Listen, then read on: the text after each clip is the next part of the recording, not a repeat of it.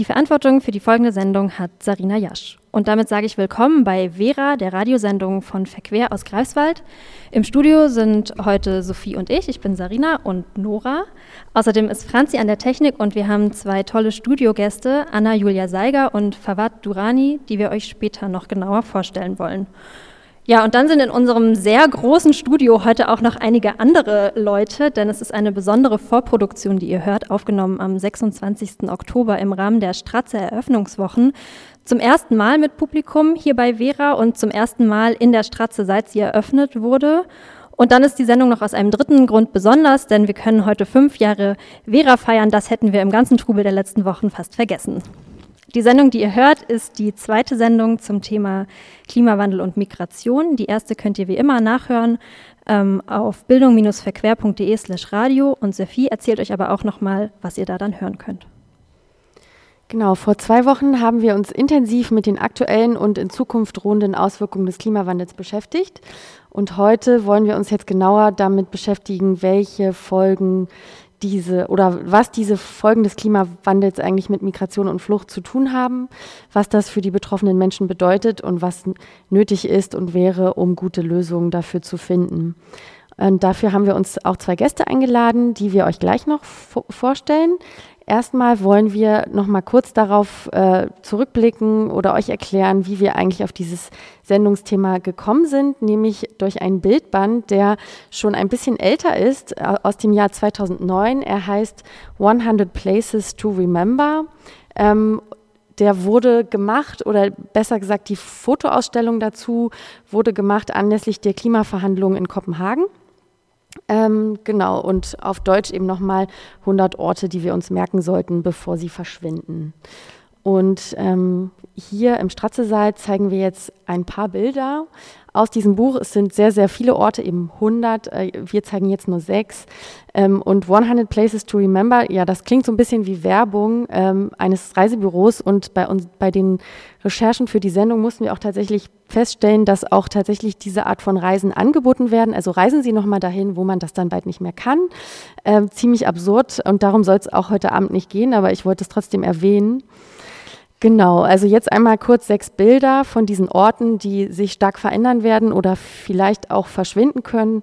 Ähm, ein erstes Beispiel ist die Arktis. Ähm, auf dem Bild sieht man so Eisschollen und steht eben für ja, das, drohende Aus, das drohende Aussterben des Eisbären, der da auch drauf zu sehen ist. Das ist schon relativ bekannt, dass ja durch die enormen Temperaturanstiege in der Arktis ähm, die auch dieses Jahr äh, besonders extrem waren, ähm, eben dieser Ort vermutlich verschwinden wird und die Eis- und Gletscherschmelze dort ziemlich stark sein wird. Dann ähm, Genau, ist das relativ bekannt gewesen jetzt, aber ähm, es gibt auch drohende Veränderungen an anderen Orten der Welt, die teilweise weniger bekannt sind. Ähm, zum Beispiel in Malawi, da wird aller Voraussicht nach die saisonale Wasserverfügbarkeit geringer werden. Und Dürren werden sich stärker mit Überflutung abwechseln. Also diese Extremereignisse wird es geben und ähm, das wird dann eben auch starke Auswirkungen auf die vielen von Armut betroffenen Menschen haben, die dort leben. Ein weiteres Beispiel ist Pakistan. Ähm, hier ein Bild zu sehen, dann ähm, im im Stratzesaal und auch im Buch von dem Fluss Indus, äh, der seine Quelle im tibetanischen Plateau hat, äh, im Himalaya. Und der Fluss ist eben sehr bedeutsam für die Bewässerung in Pakistan und durch die Gletscherschmelze in den Bergen. Und die Veränderung des Niederschlagsmusters wird dann die Wasserverfügbarkeit extrem verringert werden. Ein weiteres Beispiel ist der Lake Chad. Äh, südlich der Sahara. Ähm, das war mal einer der größten, also einer der größten Seen der Welt und durch den Temperaturanstieg und, und die Verdunstung könnte er eben tatsächlich komplett verschwinden und Grasland und Feuchtgebiete am Rande des Sees ähm, können dann zu Wüsten werden. Und dann noch ein weiteres Beispiel, was wahrscheinlich viele auch bei diesem Thema im Kopf haben, was auch auf dem Titelbild des Buches zu sehen ist, die ja diese ganzen sehr flachen Inseln oder Inselstaaten ähm, im Südpazifik, hier zum Beispiel die Solomon-Inseln, das tropische Ontong-Java-Atoll, äh, was eben vom Meeresspiegelanstieg extrem stark bedroht ist und komplett verschwinden könnte und damit eben auch die Siedlung und Fischgründe ähm, der Menschen. Und dann als letztes Beispiel auch noch sehr eindrucksvoll ein Flussdelta im Süden Nigerias, ähm, was im Moment Heimat für 25 Millionen Menschen ist und Ende des Jahrhunderts ähm, ja, zum großen Teil unbewohnbar oder zu einem sehr großen Teil unbewohnbar werden könnte durch Überschwemmung und den Meeresspiegelanstieg. Claudi, eine unserer Musikredakteurinnen, hat für uns die heutige, für die heutige Sendung für uns die Musik rausgesucht. Und das erste Lied, das wir gehört haben, heißt För Alanam wie Intefer anwende. Ähm, und das zwar ist es von der Band The Knife und sie schrieben dieses Lied für ein antinationalistisches Kabarett namens Europa Europa. In Zusammenarbeit mit der queer-feministischen Kunstgruppe Fool konzentriert sich das politische Aktivistinnenprojekt in ihrem Text auf Schweden und die Einwanderungspolitik der EU. Das Lied handelt von unmenschlicher Migrationspolitik und der Titel bedeutet übersetzt für alle Namen, die wir nicht verwenden können. Laut der Videobeschreibung zielt die Melodie darauf ab, all die Hunderttausenden von Menschen zu ehren, die sich den Kameras, dem tödlichen Wasser, dem Stacheldraht, der Gewalt und den politischen Entscheidungen widersetzen und es über die Außen- und Innengrenzen von Europa schaffen. Ja, und jetzt ist dann der Zeitpunkt gekommen, an dem wir in unser Gespräch einsteigen wollen. Wir haben ja heute zwei Gäste im Studio ähm, und wollen eigentlich die Sendung vor allem für das Gespräch mit den beiden nutzen. Und ähm, ein, also der eine Gast ist Anna Julia Seiger. Sie äh, promoviert im Klimaschutz Völkerrecht an der Humboldt-Universität in Berlin und ist außerdem wissenschaftliche Mitarbeiterin an der Universität in Freiburg. Herzlich willkommen. Danke. Und unser zweiter Gast ist Fawad Durani, der sich gerne selbst vorstellen möchte. Ja, ich möchte auf Deutsch sprechen ein bisschen. Äh, ich bin Fawad und ich arbeite zum Thema Klimawandel, Migration und Konflikte bei Greenpeace äh, seit 2016. Ja, und Fawad kommt äh, ursprünglich aus Afghanistan und wird deshalb die Interviewfragen, die wir ihm stellen, auf Englisch beantworten und wir schauen dann mal, wie wir das ähm, auf Deutsch so gut es geht zusammenfassen. Ja, Klimawandel und Umweltzerstörung sind bereits heute ein viel stärkerer Treiber für Migrationsbewegungen, als vielen von uns bewusst sein mag. Ähm, es ist ein bisschen schwierig, die genauen Zahlen zu finden. Die unterscheiden sich auch, weil die Forschung zu, dem, zu der Frage sehr schwierig ist. Aber mehr als eine Milliarde Menschen sind innerhalb oder außerhalb ihrer Länder auf der Wanderung. Das ist mit anderen Worten eine von sieben Personen weltweit. Und nach wie vor sind diejenigen gesellschaftlichen Gruppen am meisten betroffen, die am wenigsten zum Klimawandel beitragen. Und da möchten wir in, mit der Frage einsteigen, welche Gründe sind es denn, die die Menschen dazu veranlassen, ihre Heimat zu verlassen? Uh, yeah, uh, the, the evidences show that um, uh, around 25.4 million people are annually displaced because of um, climate change impacts and natural disasters. Circa 25,4 Millionen Menschen werden jährlich durch Auswirkungen des Klimawandels und Naturkatastrophen vertrieben. Das sind mehr als doppelt so viele Menschen wie die, die durch bewaffnete Konflikte vertrieben werden. Es gibt viele verschiedene Gründe und Faktoren, die die Menschen dazu zwingen, ihr Zuhause zu verlassen. Der Klimawandel spielt dabei eine wesentliche Rolle. Wir unterscheiden hier zwei Arten von Auswirkungen des Klimawandels. Langsam einsetzende Katastrophen wie Dürren oder ein Steigen des Meeresspiegels, die die Menschen allmählich vertreiben, und plötzlich einsetzende Katastrophen wie Stoßfluten, Stürme, Hurricanes oder Zyklone, die eine große Anzahl von Menschen gleichzeitig vertreiben. In einigen Staaten kehren diese Leute dann nach Hause zurück, aber in anderen Staaten ist das sehr schwierig. Sie können nicht zurück, weil sie ihre Arbeit, ihre Einkommen verlieren, ihrer Lebensgrundlage beraubt sind. Die Anzahl dieser Naturkatastrophen hat wegen dem Klimawandel zugenommen. Es gibt so viel Forschung und Nachweise, die beweisen, dass die Auswirkungen des Klimawandels, seien es langsam oder plötzlich einsetzende Katastrophen, jedes Jahr Millionen von Menschen dazu zwingen, ihr Zuhause zu verlassen. Die meisten von ihnen sind innerstaatlich Vertriebene. Sie migrieren dann vom ländlichen Raum in die Städte und landen in ärmeren Ländern dabei meistens in improvisierten Siedlungen oder Slums. Wenn es um reichere Staaten geht, haben Regierungen die Kapazitäten für eine planvolle Umsiedlung. Ja, ich denke also, dass diese Naturkatastrophen neben bewaffneten Konflikten die Hauptursache für Migration sind. Yeah, uh, I think uh, the, these disasters uh, are the main causes for uh, people to migrate uh, uh, apart from the war and conflict. Ja, es ist eigentlich schön, wenn ich direkt einspringen darf, dass wir jetzt durch diese zwei Sprachen, die wir hier haben, direkt schon eine super interessante juristische Frage eigentlich auch auf dem Tisch haben, nämlich im, im Fahrrad, du hast jetzt von Forced Displacement or inter, Internally Displaced People gesprochen. Und da muss man sagen, zwischen Flucht und Displacement liegt ein großer Unterschied, denn im wir können beim, in Bezug auf Klimawandel juristisch nicht von Flucht sprechen. Und da ist es sehr wichtig, dass wir diese Unterscheidung machen. Also wenn wir diese, diese, diese Gründe für Internal Displacement oder Displacement auch across borders ausgehen, da muss man sagen, dass, es, ähm, dass wir da nicht unbedingt im Deutschen aus einer juristischen Perspektive von Flucht sprechen können. Ja, da hast du auf jeden Fall schon ein spannendes Stichwort genannt, denn dieser Begriff Klimaflüchtling, der ist uns in der Recherche immer wieder ähm, aufgetaucht. Uns ist ähm, aber auch mehrfach ähm, die Information unter die Nase gekommen, dass genau das ein Problem ist. Also dass ähm, äh, sowohl in der ähm, von Greenpeace veröffentlichten Studie, an der du auch mitgewirkt hast, Verwart, und auch ähm, in dem sogenannten Atlas der Umweltmigration ähm, warnen größere NGOs davor, diesen, diesen Begriff zu nutzen. Und wir wollten euch genau das fragen, wie ihr zu dem, zu dem Begriff steht. Vielleicht kannst du das noch genauer erklären. Ja, sehr gern.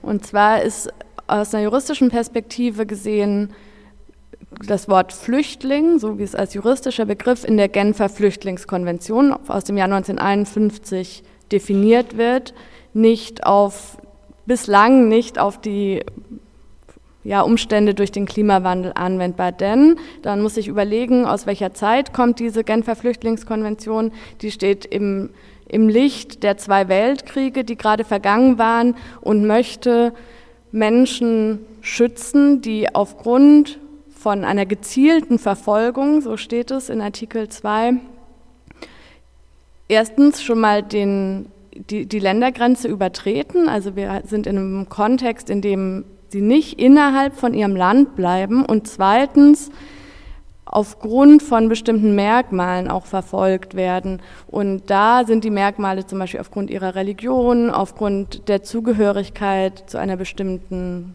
Gruppe, Nationalität oder Race. Und diese Merkmale sind aber auch abschließend. Also man kann dann nicht ankommen und noch überlegen, ob nicht vielleicht noch eine Naturkatastrophe oder so auch darunter fällt. Denn da gibt es, das würde tatsächlich explizit ausgeschlossen in den Verhandlungen.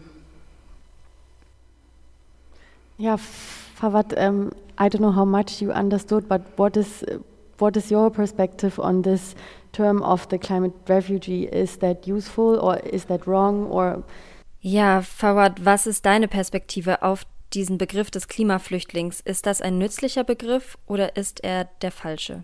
Ja, from uh, from legal perspective. Uh, also aus rechtlicher Perspektive ist Klimageflüchtete kein angemessener Begriff, denn die Definition von Geflüchteten und Migrantinnen sind sehr unterschiedlich. Vertriebene beispielsweise oder umweltbedingte Migrantinnen. Es gibt andere Begriffe, die von Organisationen der UN vorgeschlagen wurden. Und die sagen, dass geflüchtete Personen sind, die ihr Land wegen Verfolgung, Krieg oder bewaffneten Konflikten verlassen. Menschen, die ihre Landwirtschaft oder ihr Zuhause wegen einer Sturzflut verlieren, werden nicht speziell benannt und sie können keinerlei Schutz im Sinne der Genfer Flüchtlingskonvention bekommen. Die Medien haben bisher viel von Klimaflüchtlingen gesprochen und wir haben eine Studie in Auftrag gegeben und haben uns die Problematik genauer angeschaut. Deswegen vermeiden wir den Begriff Klimaflüchtling. Stattdessen könnten wir von klimabedingten Migrantinnen, umweltbedingten Migrantinnen oder Menschen, die durch Naturkatastrophen vertrieben wurden, sprechen. And therefore we avoid using uh, climate refugee uh, term.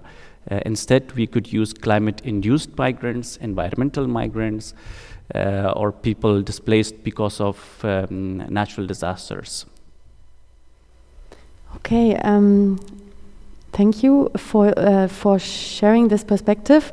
Um, also wir haben jetzt so ein bisschen äh, ja, diese Begrifflichkeit ge geklärt. Ihr scheint da eine ähnliche Position zu haben. Und bevor wir dann ähm, ja, ein bisschen darüber sprechen wollen, dann im nächsten Teil, ähm, was, ja, was dann eben trotzdem Lösungsansätze für die Menschen sind, die sich wegen des Klimawandels in Bewegung setzen müssen, egal wie man sie dann nennt, hören wir noch einen Song. Nora, was hören wir? Wir hören Clandestino von Manu Chao. Den kennen wahrscheinlich die meisten ZuhörerInnen. Er wurde in Paris geboren und seine Eltern flohen damals aus Spanien, um der Diktatur des Faschisten General Franco zu entkommen. Und das Thema Migration beschäftigte Chao immer wieder und ähm, wurde von ihm eben auch in diversen Songs, Songs verarbeitet. Vor allem die Migration aus Zentralamerika in die Vereinigten Staaten ist dabei ein wiederkehrendes Beispiel. Da Chao häufig in Ländern Zentralamerikas und den USA unterwegs war. Der Song Clandestino nimmt allerdings eine globalere Perspektive ein und thematisiert die Staatenlosigkeit vieler Menschen. Okay, also wir haben jetzt vor dem Song eben gehört, dass eben sehr viele Menschen ähm, durch Umweltveränderungen und eben auch den Klimawandel jährlich auf der Flucht sind oder, oder eben ähm, sich in Be Bewegung setzen, ihre Heimat verlieren oder ihren Heimatort ähm, verlassen müssen, ungefähr 24,5 Millionen. Ähm, und die meisten davon sind eben Binnenmigranten und wir sprechen dann eigentlich vor allem über diese Menschen als sogenannte ja, Eco-Migrants, äh, hat unser Gast Favazzi genannt, Umweltmigrantinnen ähm, dann wahrscheinlich auf Deutsch. Und damit es nochmal so ein bisschen anschaulicher wird, ähm, die Frage nach so, ja, nach so ein paar Beispielen, vielleicht auch aus eurer persönlichen Arbeit verbunden mit der Frage, wie, ja, wie Menschen oder Staaten sich darauf vorbereiten, ähm, auf diese Bewegung, die in ihren Ländern passieren und was vielleicht auch Initiativen vor Ort sind, um, ja, um diesem, ja, diesem Problem, nenne ich es jetzt einfach mal, ähm, ähm, ja, entgegenzutreten. Ja, ich beschäftige mich ja in meiner wissenschaftlichen Arbeit mit Klimaklagen und das ist tatsächlich ein Weg, den man sich anschauen könnte, nämlich die Frage, ob nicht einzelne Personen oder Gruppen von Menschen, beziehungsweise auch unterstützt durch NGOs und die Zivilgesellschaft vor Gericht ziehen können und dort für mehr Klimaschutz streiten. Und diese Frage setzt zeitlich gewissermaßen ein bisschen früher an, denn was diese Menschen im Regelfall erzielen wollen, ist nämlich, dass es gar nicht erst zu den Fluchtgründen kommt, beziehungsweise dass die nicht so diese, die Auswirkungen des Klimawandels nicht so stark sind und nicht so schnell passieren, dass es zu, dazu kommt, dass die Personen ihre, ihren Lebensort aufgeben müssen. Und da gibt es sehr, sehr unterschiedliche Beispiele. Also was ich jetzt nennen kann, ist ein Beispiel auf der EU-Ebene. Das wird gerade, ist ein Fall, der gerade durch die gerichtlichen Instanzen auf EU-Ebene gewälzt wird. Der ist noch nicht letztlich entschieden. Und da geht es um einen, eine Bauernfamilie in Portugal, der namengebende Armando Cavallo. Darunter wird dieser Fall auch gehandelt und, und behandelt. Und diese Familie macht geltend, dass sie eben durch die zunehmenden Waldbrände in Portugal in der Ausübung ihrer landwirtschaftlichen Tätigkeit beeinträchtigt wird. Und in demselben Fall ist aber auch eine Familie aus Deutschland dabei, die Familie Rechtenwald, von, die an der Nordseeküste lebt und im Gegenteil eben nicht ein zu wenig an Wasser zu befürchten hat, sondern ein zu viel in Form von Sturmfluten. Und nun geht es halt in diesen Fällen immer darum, dass diese allgemeine Gefahr, die, die durch die globalen Folgen und Auswirkungen des Klimawandels bestehen und an jedem Ort ein bisschen auf eine andere Art, dass die so wie eng geführt werden auf eine individuelle Betroffenheit. Denn sonst kommt, kommen diese Personen nicht vor Gericht durch. Also dann kommen sie quasi noch nicht mal zu der Richterin oder zum Richter. Und unter diesem ganz grob gefassten Begriff der Klimaklagen, der ist wissenschaftlich auch, also kann man, kann man einiges drüber, drüber reden. Das wäre vielleicht ein Beispiel zu sagen, wie man doch ansetzen kann an einer rechtlichen Ebene und die, dieselben Sachverhalte anschaut, aber eben zeitlich noch ein bisschen vorgelagert. Und noch als letzter Punkt, wenn nämlich die Personen, die klagen, Kinder sind, dann kommen wir auch ganz nah wirklich an diese Frage von, muss ich eigentlich den Ort, an dem ich lebe, verlassen? Da gibt es diesen sehr bekannten Fall der kolumbianischen Kinder und Jugendlichen, die eben verlangen von ihrer Regierung und den Regionalbehörden, dass sie Maßnahmen ergreifen, dass der, der Amazonas, das Amazonasgebiet nicht illegalerweise abgerodet wird. Und die sagen wirklich, also unsere Regionen sind jetzt schon, jetzt schon betroffen, aber wenn wir jetzt noch zuwarten, dann nach dem Stand der heutigen Wissenschaft werden wir im Erwachsenenleben dort nicht mehr sein können. Okay, danke für diese Beispiele. Also in dem Fall ähm, geht es darum, einfach Prävention zu betreiben und mit diesen Klimaklagen eben schon, schon weiter früher in diesem ganzen Prozess an, anzusetzen und sich zu wehren und Recht einzufordern, damit es überhaupt nicht erst dazu kommt, dass man seine Heimat verlassen muss.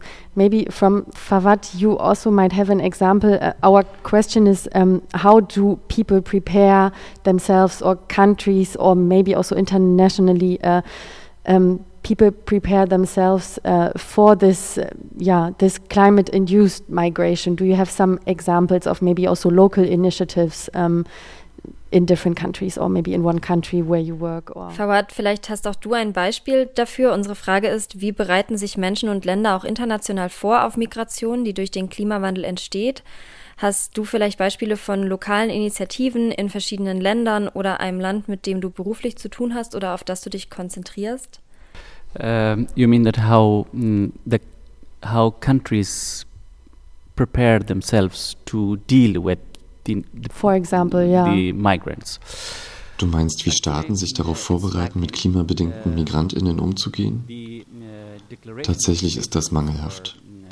Es gibt Vereinbarungen oder, oder Übereinkünfte, beispielsweise im Übereinkommen von Paris.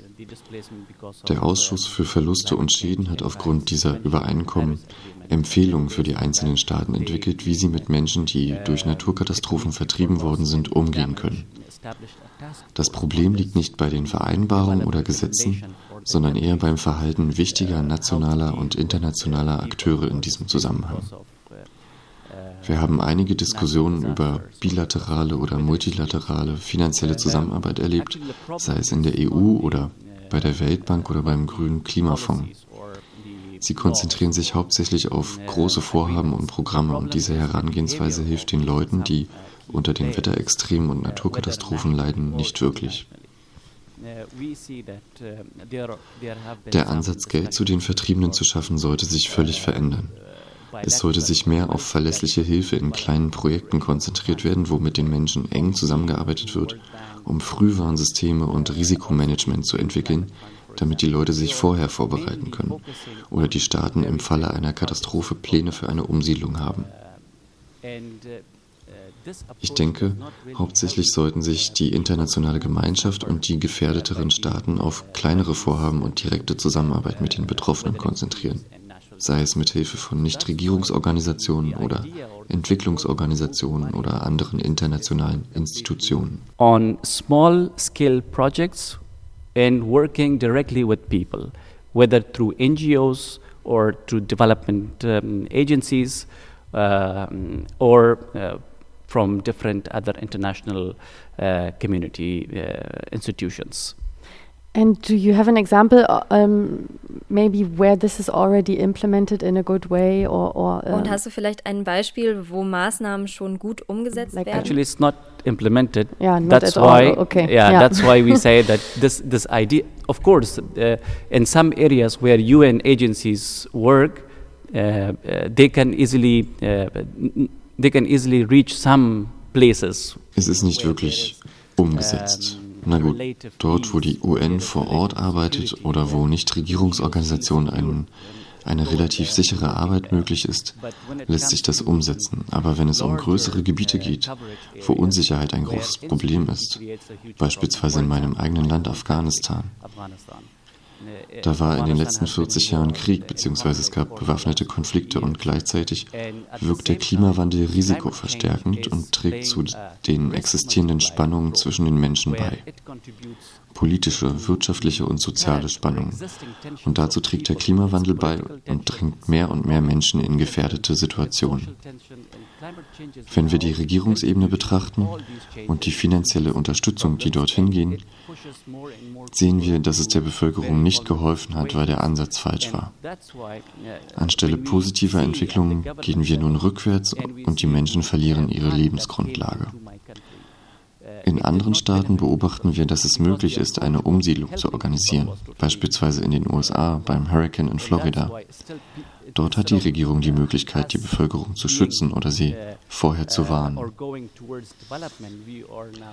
In gefährdeteren Staaten gibt es kein geeignetes Frühwarnsystem. Deswegen wird es hier so deutlich, dass Regierungen und internationale Gemeinschaft es mit ihren Strategien nicht schaffen, der Bevölkerung zu helfen. Also wenn der Ansatz des Geldschickens nicht überdacht wird, wird es weiter Menschenrechtsverletzungen geben und die Menschen werden leiden. Millionen werden migrieren, in der Zukunft vielleicht sogar Milliarden. Wir werden sehen. Ohne ernsthafte und schnelle Anstrengungen gegen den Klimawandel und für den Schutz der Menschenrechte wird sich die Lage verschlimmern. Insbesondere für Menschen, die wegen verschiedener Gründe, Klimawandel eingeschlossen, vertrieben worden sind. Uh, the situation will get worse, uh, especially for people who are displaced because of different factors, including climate change. Ja, vielen Dank für diese vielen Informationen, die auch nicht leicht zu verdauen sind. Ähm, wir wollen gleich darüber sprechen, was wir denn tun können, was auch Forderungen von NGOs sind. Davor machen wir aber nochmal ähm, eine Pause für Musik. und zwar den Song, den sich äh, unsere Gästin gewünscht hat. Und zwar der heißt Pass Contente von der Afro-Funk-Soul-Band Vado Game. Willst du darüber selber vielleicht ein, zwei Sätze sagen? Ja, genau. Voodoo Game heißt die Band, die kommt aus Lyon und der Bandleader hat to Wurzeln im Togo und der Song heißt Pas content, das heißt so viel wie nicht zufrieden und es singt eine, ein, ein Ich.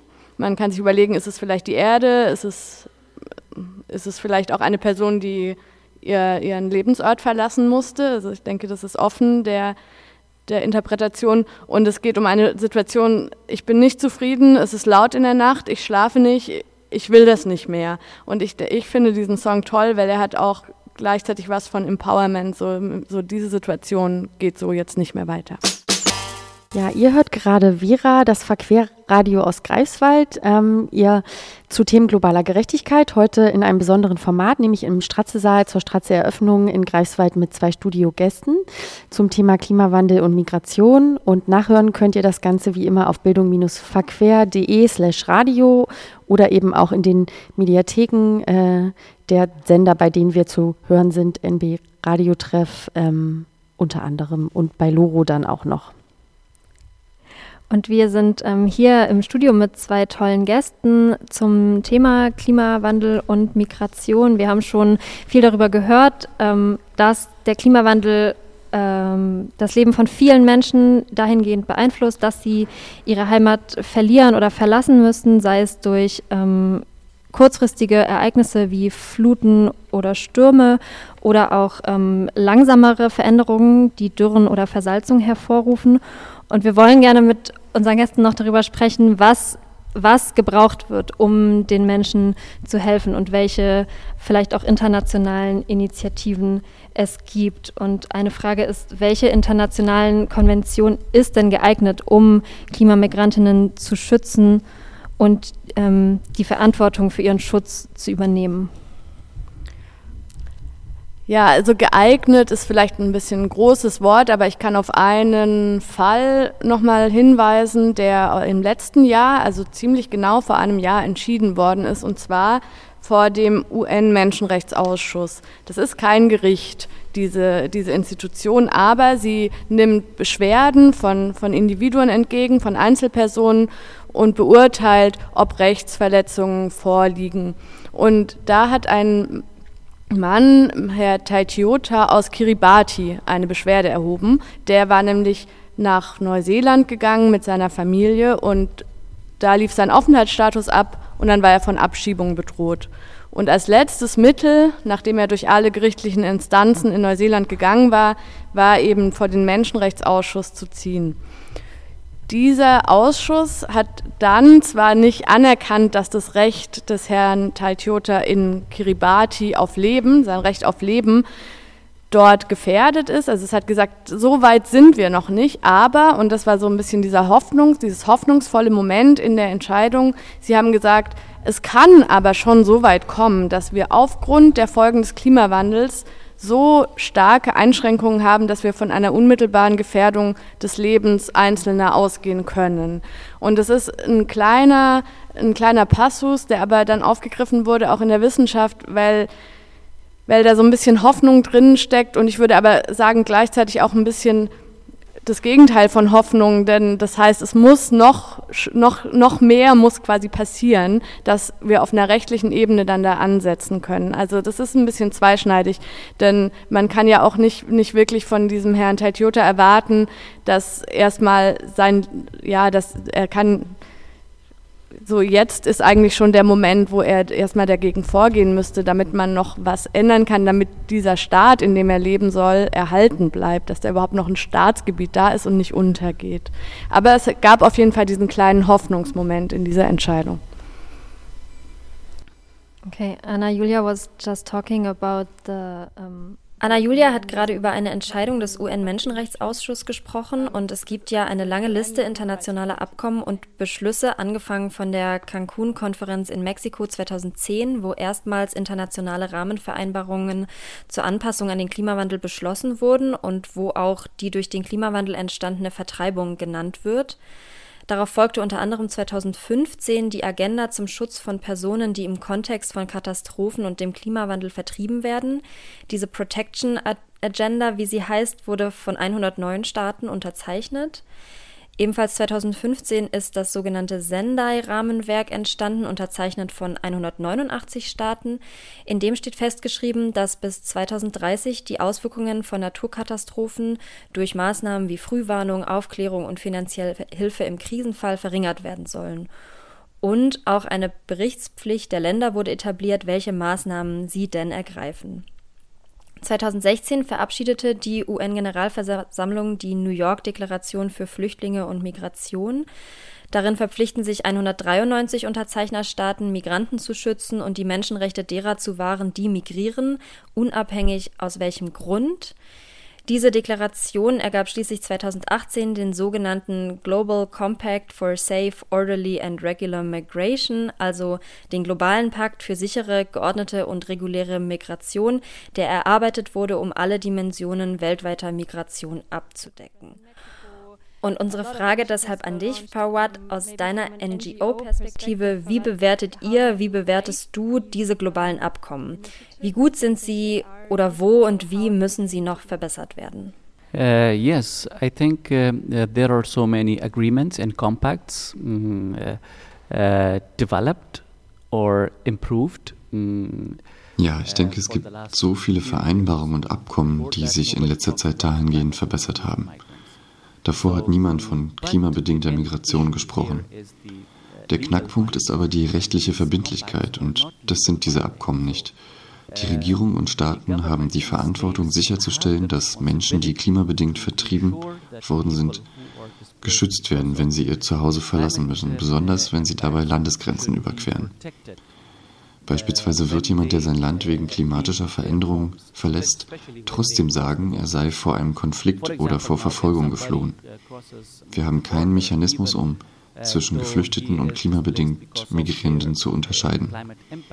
Der Schutz dieser Menschen muss sichergestellt werden. Dahingehend sollten die Abkommen verbessert werden und gleichzeitig sollte unfreiwillige Migration vermieden werden. Denn die Leute wollen in ihrer Heimat leben.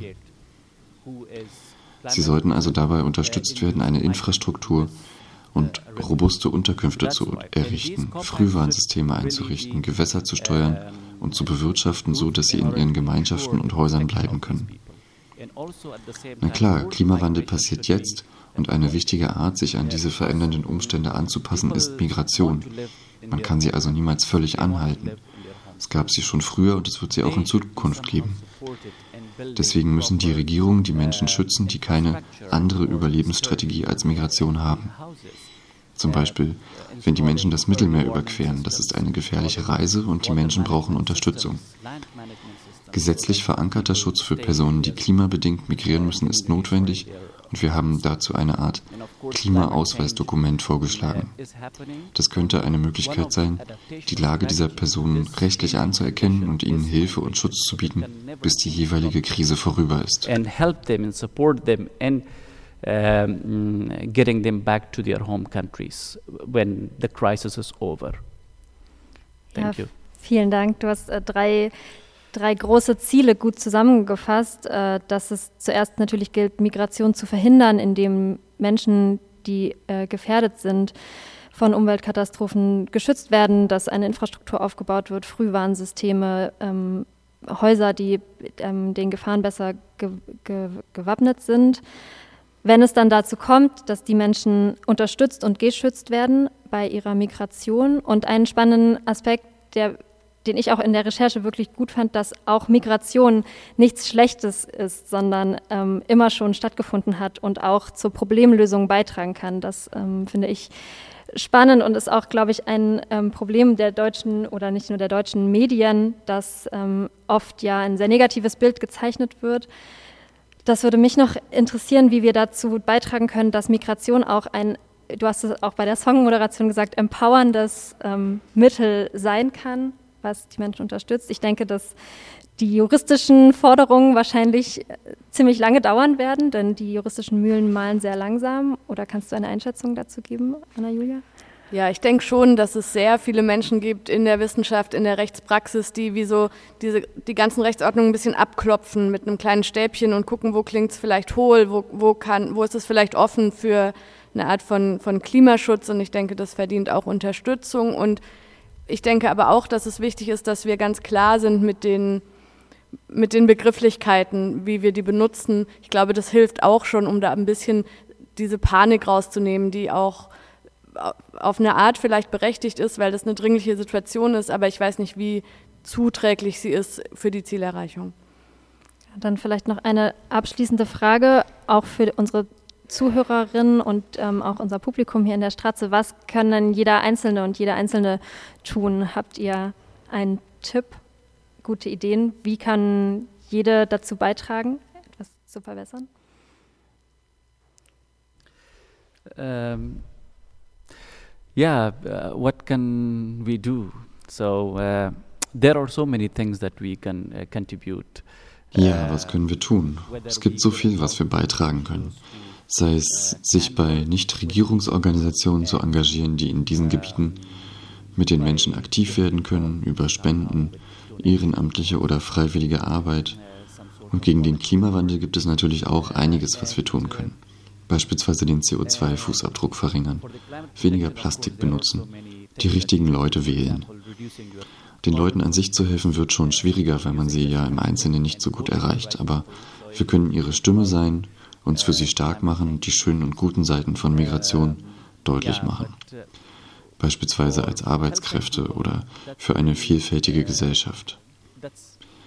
Wir als Individuen können sehr tolerant sein, das ist sehr wichtig für Migrantinnen. Ich bin selbst Geflüchteter und wenn mir intolerante Menschen begegnen, dann trifft mich das sehr, weil wir als Geflüchtete eigentlich Unterstützung erwarten. Und sonst, wenn ihr in einer Organisation oder Firma arbeitet, könnt ihr Migrantinnen die Integration erleichtern, indem ihr ihnen eine Arbeit gibt oder ein Praktikum ermöglicht. Oder wenn es Initiativen gibt, wo sie wachsen und ihre Fähigkeiten ausbauen können, so dass sie, wenn sie nach Hause zurückkehren, über Fähigkeiten oder Wissen verfügen, womit sie zur Gestaltung ihrer Länder beitragen können. When there are when there is peace back home and they return, so they return with some sort of skills and knowledge uh, where they can contribute to their development of their countries.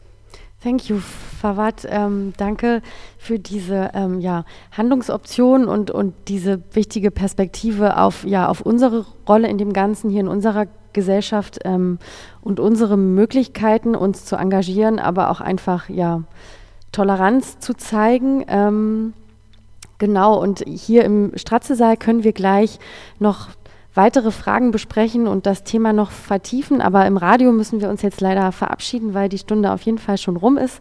Und ähm, genau, deswegen sage ich jetzt erstmal schon mal Danke an euch beide, Anna-Julia Zeiger und Fawad Durani hier im Vera Verquer Radio zum Thema Klimawandel und Migration. Und nachhören könnt ihr das Ganze ja wie gewohnt auf bildung-verquer.de slash radio und dann haben wir in zwei Wochen auch wieder eine Sendung für euch im Rahmen äh, der Veranstaltungsreihe Weltwechsel, dann zum Thema grenzenlose Solidarität.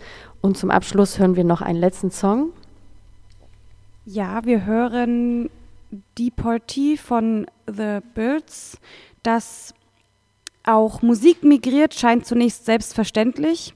Lieder werden übersetzt in andere Kontexte oder in ein neues Klangkleid. Sie wandern von einem Kontinent zum anderen. Forschungen zum Thema Musik und Migration gehen beispielsweise den Fragen nach, welche Bedeutung Musik auf einer Flucht hat oder welche Rolle Musik im Zusammenhang zwischen Migration und Identität spielt. Wir hören jetzt eben das Lied von The Birds. Es steht exemplarisch für die Wanderung und Transformation von Musikstücken.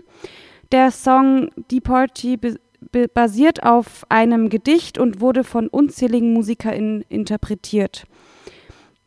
In Woody Guthrie's Interpretation geht es um einen Flugzeugabsturz, bei dem 1948 32 Menschen ums Leben kamen. Berichtet wurde namentlich über vier weiße US-amerikanische Staatsbürgerinnen. Die 28 anderen Menschen, die ebenfalls ums Leben kamen, wurden lediglich als Abgeschobene betitelt. The Birds mit Deportee bei Vera, dem Verquerradio aus Greifswald. Und wir sagen nochmal Tschüss ähm, an alle, die uns im Radio hören. Ihr hört uns wieder in 14 Tagen bei NB Radio Treff in Greifswald, Neubrandenburg oder Malchin oder bei Radio Loro in Rostock oder im Internet auf bildung-verquer.de slash radio. In 14 Tagen dann, wie Sophie schon gesagt hat, sind wir mittendrin bei ähm, Weltwechsel, der landesweiten Veranstaltungsreihe. Es wird viele tolle Veranstaltungen geben, also das lohnt sich ins Programm zu gucken. Das Jahresthema von Weltwechsel ist grenzenlose Solidarität, passt ja auch gut zu unserem heutigen äh, Sendungsthema.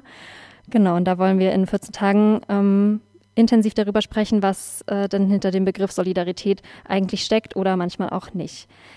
Genau, das war es für diese Woche und die Verantwortung für diese Sendung hatte Sarina Jasch.